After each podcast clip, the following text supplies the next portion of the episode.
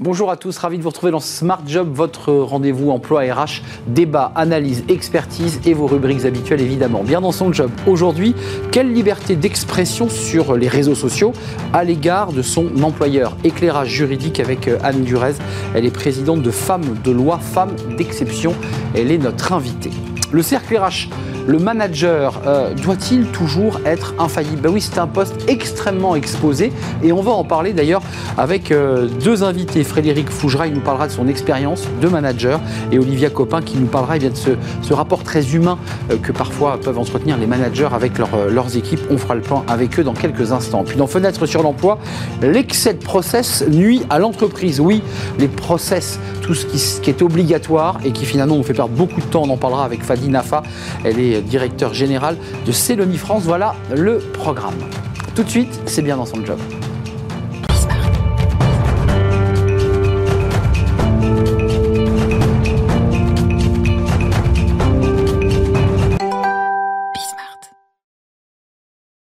Bien dans son job. Euh, est-ce qu'on a le droit de tout dire sur les réseaux sociaux? Vous les connaissez, ces réseaux sociaux? Instagram, Facebook, LinkedIn et j'en passe. Euh, on va répondre à cette question avec Anne Durez. Bonjour Anne. Bonjour. Ravi de vous accueillir. Présidente Femme de loi, Femme d'exception. Vous êtes juriste, il hein, faut le préciser. Euh, on parle avec quelqu'un qui connaît parfaitement la loi. D'abord, un tout petit mot de cadrage général sur cette liberté d'expression. C'est une liberté garantie. Absolument, vous avez tout à fait raison. D'abord, le sujet, si vous permettez, le sujet est d'autant plus important que les réseaux sociaux aujourd'hui représentent une caisse de résonance, si je peux dire les choses comme ça, mondiale. Et puis, il y a un autre élément qui explique l'importance de ce sujet, c'est qu'il y a une porosité assez, assez forte, donc un lien ténu, de plus en plus ténu entre la vie professionnelle et la vie personnelle. Alors, vous l'avez dit, en effet, le, la liberté d'expression, hein, c'est une composante de la liberté d'opinion. C'est un droit fondamental qui est garanti par, d'abord, qui a été consacré par la Déclaration des droits de l'homme et du citoyen, qui date de 1789. Donc c'est un droit ancien. il n'y avait pas les réseaux sociaux à l'époque. Enfin, c'était un droit très. Vous avez raison. Il n'y avait pas les réseaux sociaux, mais on considérait déjà à l'époque que avoir une liberté d'opinion, pouvoir s'exprimer, c'est un droit consacré. Et puis ensuite, ça a été, euh, ce, droit a été rappelé dans la Déclaration universelle des droits de l'homme de l'ONU, et, c'est un droit aussi consacré par la Convention européenne des droits de l'homme. Alors, une fois qu'on a dit ça, euh, est-ce qu'on peut s'exprimer de manière, j'allais dire, totalement libre et absolue? Un ou deux chiffres, si vous permettez. Il y a environ 40% de Français qui ont un compte LinkedIn c'est pas pour faire de la publicité plus pour ce réseau social qu'un autre, mais c'est très important. Très utilisé chez les entrepreneurs, les décideurs. Euh, Tout à fait, parce que on peut communiquer à moindre frais, je dirais gracieusement, ou tout dépend si on, si on a un compte, un abonnement. Mais c'est dire l'importance de, cette, de, ce, forum, à la fois pour les entreprises, hein, qui font leur publicité, qui promeuvent leurs produits et, leurs services. Donc, est-ce qu'on peut, est qu'on peut tout dire C'est la euh, question. Oui et non. Donc, une liberté comme toute liberté, elle doit s'exprimer euh, sans trop de réserve. Hein. Je suis libre, euh, je suis libre d'exercer mon opinion religieuse, mon opinion politique. Euh, bon, est-ce que je vais le faire Ça, c'est un autre sujet, mais c'est un cadre qui, comme tout cadre, comporte des limites. Mais revenons aux réseaux sociaux. Liberté religieuse, liberté d'expression religieuse, politique, c'est compliqué. Je m'exprime euh, sur mes idées politiques et je fais du militantisme sur les réseaux sociaux, sur mon propre compte. Mais en même temps, il y a écrit directeur commercial, directeur juridique. Ça pose un problème pour l'entreprise. Vous, vous, avez tout dit. C'est-à-dire que on fait le lien sur un réseau social entre un individu et l'entreprise dans laquelle ou l'institution dans laquelle il ou elle travaille. Pourquoi? Parce que quand on est sur un réseau social comme LinkedIn ou d'autres, on, remplit son profil, on détaille son profil pour expliquer ce que l'on fait ou l'on travaille. Mm. Donc la limite principale à euh, cette liberté d'expression, c'est de ne pas nuire, de ne pas porter préjudice à son employeur. Et là, il y a quelques principes qu'il faut avoir en tête. C'est l'obligation de loyauté, mm. L'obligation de confidentialité et l'obligation d'une certaine discrétion. Alors une fois qu'on a dit ça, ça peut paraître un petit peu abstrait. Il y a des cas précis quand même. Hein. On ne dévoile pas la collection de, petits bateaux, par exemple, avant que la collection soit présentée par la com, par exemple. Ça, c'est une jurisprudence. Tout à fait. Vous faites référence à une jurisprudence qui date de 2020, qui a fait couler beaucoup d'encre. Hein. C'est une jurisprudence de la Cour de cassation. Euh, une chef de projet avait euh, malencontreusement, ou pas, je, bon, euh, dévoilé sur son mur Facebook, qui était un mur privé qu'elle pensait être privé parce qu'elle avait un certain nombre, je crois quelques centaines de relations amies. il se trouve que malheureusement, l'un ou l'une de ses collègues a alerté sa direction sur le fait que cette personne avait présenté la collection ou dévoilé la collection avant même que celle-ci ne soit présentée. Et on parlait de l'obligation de loyauté et de confidentialité. Hmm. Comment ça se traduit? Enjeu commercial, là. Exactement. Il y avait un très fort enjeu. Et cette personne qui croyait s'exprimer sur un mur privé, eh bien non. Euh, elle, a, elle, a quand même révélé un, secret, une, une, une, information extrêmement confidentielle. Bien sûr. Et là, ce, qu'elle a fait aurait dû l'alerter parce que euh, on n'est pas censé, quand on est salarié, dévoiler des projets qui sont stratégiques pour une entreprise. Une collection, c'est stratégique pour une entreprise qui vend des vêtements. Il nous reste une minute, Anne Durez. Euh, il y a l'enjeu de la diffamation. Il y a eu des cas précis où les salariés utilisaient, vous le disiez d'ailleurs, la caisse de résonance nationale et mondiale pour évoquer leurs difficultés au sein de l'entreprise ou leurs difficultés qu'un manager. Est-ce qu'on a le droit ou pas ça? Alors, il faut être très prudent encore une fois. La diffamation, c'est un délit qui est défini par le code pénal. Hein.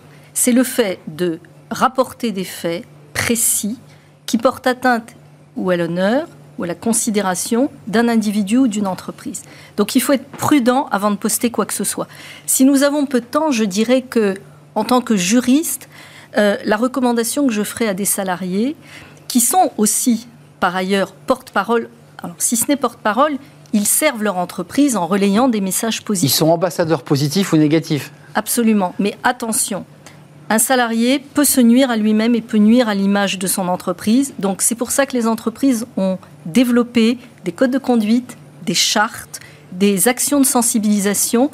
Et il vaut mieux qu'une entreprise euh, fasse de ses salariés des alliés et leur explique quels sont les bons comportements à tenir, plutôt que des ennemis lorsque le mal est fait, il est très dur de revenir en arrière. Oui, et ça peut coûter sa place. Merci Anne Durez d'être venue nous rendre visite, euh, présidente de Femmes de Loi, Femmes d'Exception.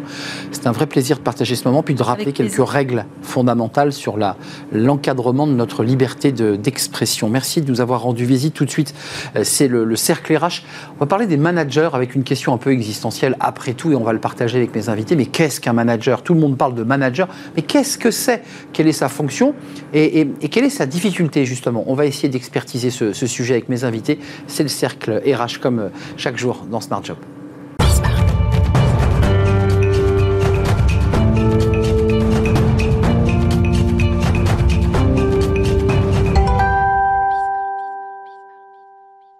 Le cercle RH, on parle du manager, des managers. Au lieu de l'expertiser sous l'angle très technique, sur l'angle de la fonction du métier, on va essayer de savoir euh, ce qui se passe derrière la carapace de ce manager. Alors il est exposé, ce manager, euh, il a des fonctions souvent importantes, il prend des responsabilités et il est un peu malmené, on en a beaucoup parlé sur le plateau depuis, euh, bien depuis le Covid, parce qu'il a du télétravail, il a beaucoup de salariés qui se désengagent. Bref, c'est un casse-tête. On en parle avec mes, mes, invités et ils savent de quoi ils parlent. Olivia Copin, fondatrice de Juste Business, ni victime ni bourreau, ça c'est l'association que vous portez pour euh, travailler sur quoi? Le harcèlement euh, au sein de l'entreprise? Le management, tout ce qui est lié au savoir-être au travail. Ni victime ni bourreau, vous nous rappellerez le concept parce qu'il est très intéressant, mhm. parce qu'on est un jour, on peut être un jour victime, puis un autre jour bourreau. Euh, ça c'est très intéressant. Et Frédéric Fougera est avec nous. Vous avez sur ce plateau deux habitués de, notre émission de, Smart Job. On est très heureux et je suis très heureux de vous accueillir. Président de Tenkan. Tenkan Paris. Euh, j'ai bien dit, Tenkan, Paris. Euh, et j'ai lu alors avec beaucoup d'intérêt cette tribune que vous avez écrite avec le cœur, avec vos tripes.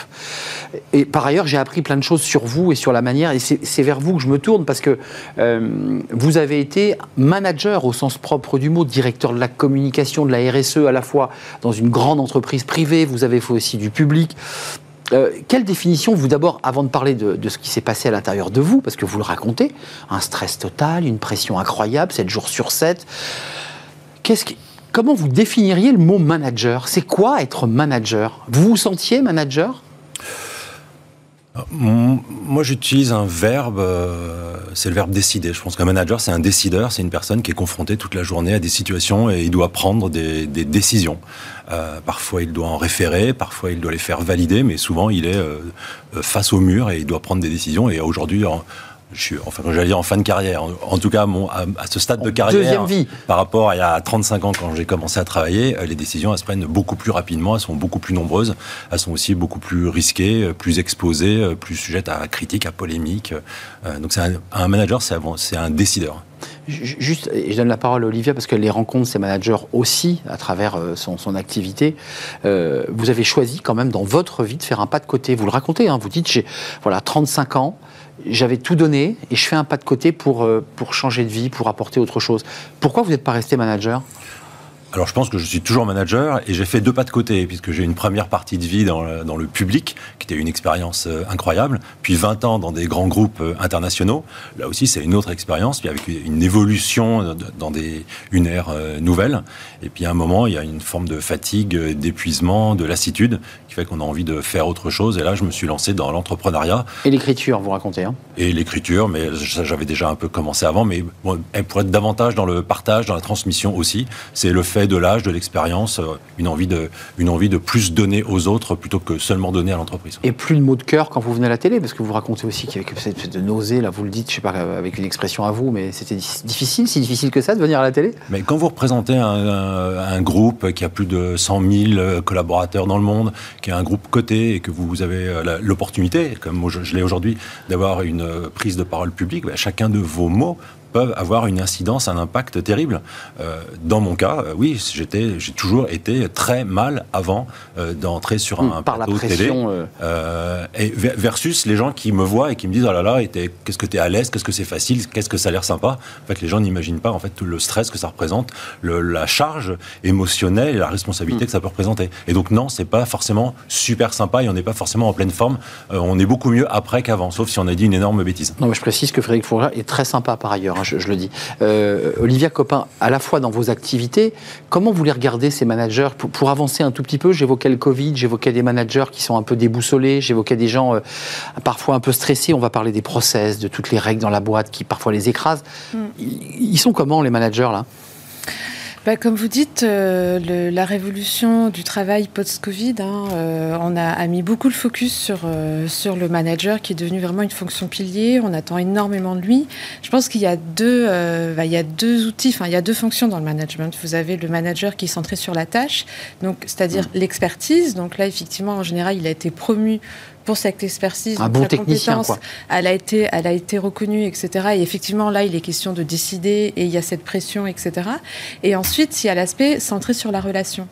Et alors, ça, eh bien, du coup, ça dépend un peu de notre parcours de vie, ça dépend un petit peu de notre intelligence émotionnelle, est-ce qu'on a été formé, est-ce qu'on a envie aussi, est-ce que c'est quelque chose qu'on aime faire.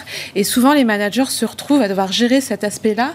Et c'est là où, en général, la formation, euh, voilà, c'est là où ça bug en général. Ça hein. bug. Parce qu'une expertise, euh, on peut mettre enfin, toutes les expertises, si vous voulez, ça s'apprend. Alors que gérer l'humain, euh, c'est quelque chose, parfois une vie suffit pas. Pour, euh, donc, et ça dépend d'où on part.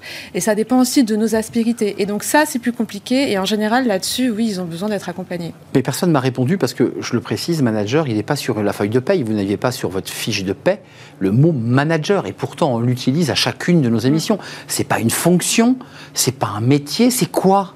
C'est ça qui est très évanescent dans ce mot. Euh, c'est une position. Euh, sur la fiche de paye, vous avez écrit directeur, directeur directrice, euh, VP, euh, EVP, senior VP. Euh, c'est une position. C'est une position d'encadrement. Avant, on disait mm. responsable ou on disait cadre ou cadre supérieur.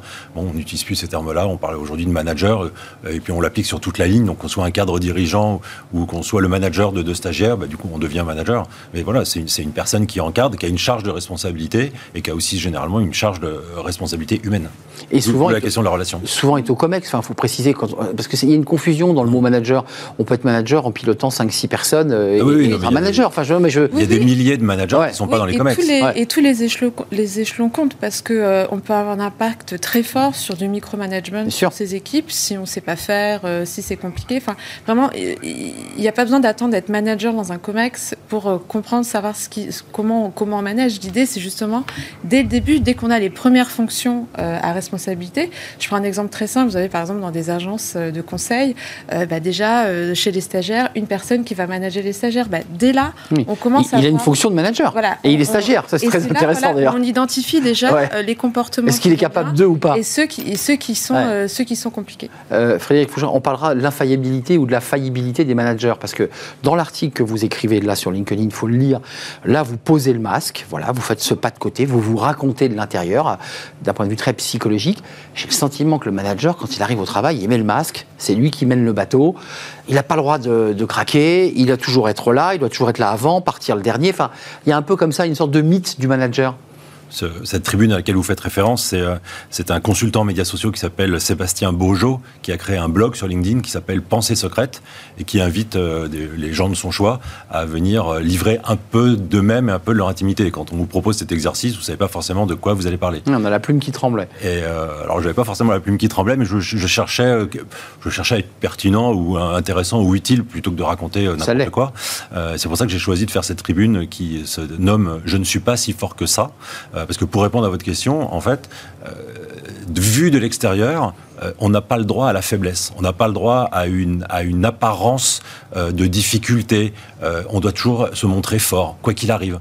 Et donc tout donne le sentiment d'être très fort, enfin si en tout cas si on veut faire son job correctement, si on veut être considéré, si on veut être promu, si on veut être respecté. C'est une erreur de penser ça, parce qu'on peut, enfin je sais pas, Olivia dira peut-être le contraire, mais parfois dire là je sais pas, là j'ai besoin de vous, là, là j'avoue que je suis, je suis dans un moment de, de doute. Enfin je veux dire, c'est pas, pas se mettre en péril de dire ça. Ah bah non, moi je, je, je pense pas. D'ailleurs, si vous regardez un peu ça ne devrait pas. Codes, ça, ne devrait, pas. Mais si vous allez, mais je pense que ça c'est en train de changer aussi quand vous disiez oui, le manager c'est lui qui part euh, en enfin qui part en ouais. en premier. De toute façon, aujourd'hui avec le télétravail et puis c'est la nouvelle génération qui a quand même un rapport par rapport aux horaires qui diffèrent. Je pense pas que ce soit ça qu'on attend d'un manager. Si vous voyez par exemple l'icône comme euh, Steve Jobs qui disait que de toute façon un manager c'est celui qui sait s'entourer de gens plus compétents de lui. Hmm. Donc où est la compétence?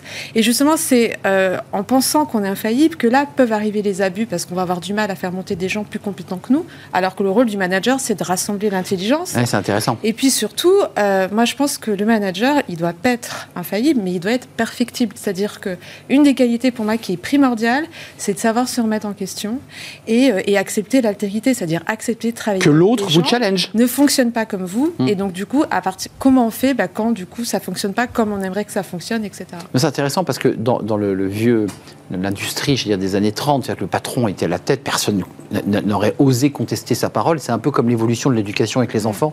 On a aujourd'hui une génération Z qui vous challenge, qui, qui vous dit c'est pas comme ça.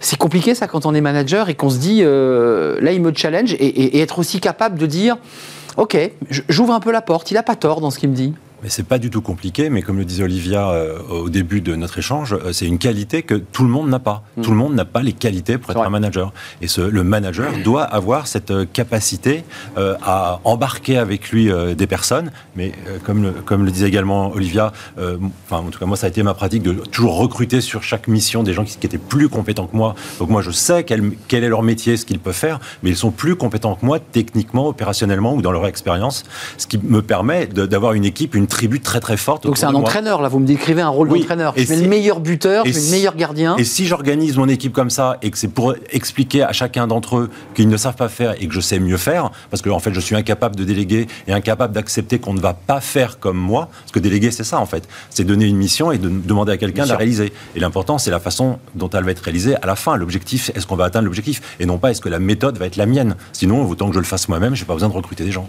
Euh, il y a quand même un, changement. Le Covid y a, y a contribué, mais je parlais de la génération Z, je parle de ces entreprises de la tech où on a l'impression que tout est horizontal. Ça aussi, c'est un peu du mythe. Euh, il n'y a plus de verticalité, il y a plus de. Tout le monde est sur la même ligne, le, patron vit dans le même open space, on est presque tous des copains. Est-ce qu'on est un peu dans du mythe? Là aussi Je pense que il y a eu un peu tout. C'est comme un peu sur le télétravail, il y a eu tout, euh, cette espèce d'engouement et maintenant on sait qu'il faut quand même euh, être un minimum présent. Donc euh, non, je pense qu'il y a quand même une part de mythe. le, on a besoin de cadre, on a besoin de quelqu'un qui décide, donc qui pilote. Exactement, comme vous le disiez, voilà, la, décision c'est très important. Et je pense qu'il faut surtout rappeler aux jeunes générations qu'en fait le manager ça reste un salarié comme les autres. Enfin, souvent les, compétences managériales qu'on a, ça, enfin, on doit aussi rendre des comptes, on a aussi des, des managers. Enfin, voilà, c'est-à-dire qu'un peu humaniser cette fonction-là qui, est une fonction qui est souvent... Euh, Avant de nous quitter, il y a l'enjeu technique que vous avez soulevé. Les managers, pour certains, montent parce que ce sont des très bons techniciens et que finalement on s'aperçoit, et le COMEX s'aperçoit qu'en fait, il n'est pas dans l'humain, il ne sait pas, s'exprimer, il ne sait pas écouter. Sait... Est-ce qu'un bon manager, c'est pas d'abord quelqu'un qui sait écouter, qui sait prendre le temps d'avoir cet échange, qui, est, qui, est, vraiment dans l'écoute bienveillante, j'allais dire, parce qu'on en parle beaucoup ça dans les articles. Certains montent aussi parce que ce sont de bons politiciens ou de bons tacticiens et ce ne sont pas nécessairement de bons managers. Mais oui, le bon, pas le dire. Le bon manager, c'est avant tout une personne. Euh, enfin, la bienveillance et l'empathie. Pour moi, l'empathie, c'est la, première qualité d'un manager. La bienveillance, on en parle beaucoup, euh, on la voit beaucoup moins souvent dans, dans les équipes. Mais voilà, être à l'écoute, euh, euh, apprendre des autres, donner euh, cette forme d'échange. Le manager, lui, c'est pas la fonction de manager, c'est pas d'avoir raison. La fonction de manager, c'est d'avoir la responsabilité de décider. Je reviens à ce que je disais en entrée euh, donc il n'y a pas forcément de position, de posture à avoir vis-à-vis des autres. Euh, je ne suis pas le chef et donc j'ai raison, euh, tu es, mon subordonné donc tu as tort. Juste moi, j'ai la responsabilité de décider, donc à chacun de m'apporter l'ensemble des bonnes informations pour me permettre de décider. Et moi-même, en tant que coéquipier du, patron, du non mais en tant que moi-même coéquipier du patron, du président, des directrices générales, eh bien moi-même j'apporte ma partie d'expertise pour permettre à mon manager supérieur, mon N plus 1, de décider. Le fameux N plus c'est dur d'être manager là aujourd'hui quand même, parce qu'on a vu des managers avec beaucoup d'accompagnement euh, sur les soft skills. Mm. Sur, on sent qu'ils sont un peu perdus. Qu'est-ce qui se passe pour bah, conclure? Paradoxalement, je trouve que c'est on commence à comprendre que c'est une fonction qui ne s'apprend pas à l'école, euh, clairement, parce qu'on sort de l'école avec une expertise, mais on ne sait pas forcément manager. Il y a des écoles de management, euh, mais voilà, bon, mais ça reste quand même, même dans les grandes écoles de commerce, euh, voilà, on n'a pas l'impression que. Parce que c'est aussi une expérience qui s'apprend sur le tas. Enfin, voilà. et, et, donc, euh, je, pense qu'il y a quand même cette prise de conscience. Les entreprises, en tout cas, euh, accompagnent de plus en plus, proposent de plus en plus des formations. Mm. Quand il y a des difficultés, il peut y avoir des outils comme le coaching pour vraiment mm. accompagner cette fonction-là pour, que, pour, bah, pour, faire en sorte que les managers soient aussi bien dans leur peau et puissent, puissent performer. Parce que voilà, si l'humain n'est pas là, en général, les résultats, le, ils ne sont pas non plus un, mot, euh, j'invite vraiment euh, euh, ceux qui nous regardent à lire cet article, fruit d'un blog, parce que c'est intéressant, parce que je pense que chacun fait l'effort de vraiment dire des choses profondes et, et un peu intimes. Vous dites, ma véritable force aura peut-être été de réaliser avec le soutien de mes proches, de ma famille et de mes équipes que le pire doit s'éviter avant et non après qu'il ne se produise. Ben oui, parce que quand on voit le nombre de burn-out, quand on voit parfois aussi le nombre de suicides, euh, de divorces, quand on voit enfin tous les aléas horribles euh, que l'activité professionnelle peut avoir sur la personne, sur la santé, sur la vie de couple, sur la, sur la vie familiale, Bien sûr. Ben il est, oui, il est parfois préférable d'ouvrir les yeux et de prendre de bonnes décisions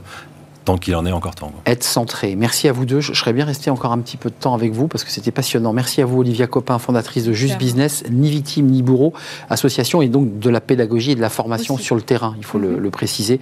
Et merci à vous, Frédéric Fougera, président de Tenkan Paris, avec des conférences, des livres et cet article à découvrir qui nous permettra de peut-être mieux découvrir Frédéric Fougera de l'intérieur. En tout cas, on termine notre émission avec Fenêtre sur l'emploi et on parle, bah tiens, des process. Ça, c'est très lourd pour les managers, les, process, mais justement, on en parle.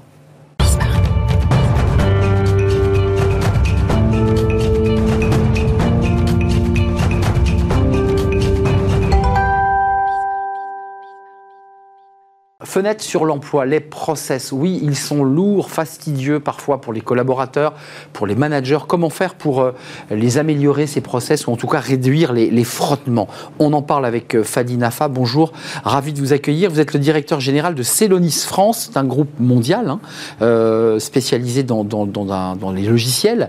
On va parler avec vous de cette notion de process, mais d'abord un, petit mot, parce que vous avez fait une étude, c'est intéressant, vous avez un tableau de bord, étude Odoxa, 69 9% des salariés évoquent une perte de, motivation liée justement à des process trop lourds et trop fastidieux. 68% des salariés évoquent une baisse de bien-être au travail, c'est-à-dire qu'ils sont contraints de, répondre au, process, et 66% des, salariés euh, interrogés évoque une baisse de l'efficacité. C'est un champ d'investigation incroyable, cette question des process. C'est ça l'idée de base. Exactement. Merci de m'inviter. Effectivement, euh, c'est encore plus grave que ça, parce que ces chiffres-là, c'est 6 entreprises euh, salariés sur 10. Donc vous voyez cette faille, ce problème. Et en fait, c'est la faute à personne, malheureusement, parce que ce sont des, des grandes entreprises avec des décennies des investissements sur des systèmes hétérogènes. De rachat d'entreprises, De rachat d'entreprises, de vente, de, de fusion-acquisition, qui mènent cette complexité. Et le salarié est là pour faire sa mission. Et l'objectif, c'est de simplifier le fonctionnement du salarié, de lui donner les éléments pour qu'il puisse faire son travail d'une manière positive en améliorant l'ensemble des informations et limite même en automatisant des tâches rébarbatives, compliquées, pour qu'il puisse effectivement se focuser sur les actions prioritaires à valeur ajoutée. Ce que vous dites est passionnant, ça c'est l'aval du processus, c'est que j'allais dire quand la maladie commence à être réglée, mais d'abord, comme un médecin, il faut diagnostiquer le problème. Donc qu'est-ce que vous faites? Vous vous pluguez euh, et, vous allez essayer de faire quoi? Une cartographie de, des process? Justement, c'est quoi le process mining cumulé avec l'intelligence artificielle? Donc on va se connecter aux différents systèmes sous-jacents, on va redessiner le processus, on va le visualiser, on va le cartographier comme un rayon X. Vous allez voir votre médecin, vous faites un IRM, un rayon X. On va sortir les inefficacités qui, qui, ne marchent pas. Et surtout, on va appliquer des recommandations pour améliorer le fonctionnement de ce processus. Hmm. Et dans ces recommandations, on va trouver de l'automatisation, on va trouver parfois des rapports ou des dashboards qu'on va mettre à destination des salariés, des managers et des employés pour qu'ils comprennent et pour qu'ils voient comment fonctionne leur business et comment il faut agir directement pour améliorer le fonctionnement et surtout le bien-être des salariés et des managers dans l'entreprise. Il euh, faut quand même préciser, parmi les chiffres de l'étude de Doxa, que 62% des personnes interrogées considèrent que ces process, c'est une perte de temps. La question que je vous pose, et, je la poserai de la même manière à un sociologue, vous êtes évidemment le, patron de Celonis France, mais euh, ils servent à quoi ces process? C'est pour faire remonter de l'information euh, à la holding? C'est pour avoir une vue un peu panoramique des flux financiers? C'est quoi la réalité de ces process? Bah, Toute entreprise fonctionne avec des processus. Dans une entreprise, vous allez trouver des processus qui sont liés à la finance. Souvent. Souvent. Des processus qui sont liés aux achats. Des processus qui sont liés à la supply chain, à la logistique. Des processus qui sont liés aux ressources humaines. Comment on recrute quelqu'un, le onboarding, la gestion des talents, c'est des processus. Des processus qui ont lié au manufacturing s'il s'agit des entreprises industrielles. Et tous ces processus font en sorte à ce que l'entreprise fonctionne. Je vous donne un exemple. Si vous prenez n'importe quelle entreprise, le processus phare d'une entreprise, c'est l'order to cash. Forcément. Comment je fabrique, je stocke, je vends, je livre et j'encaisse.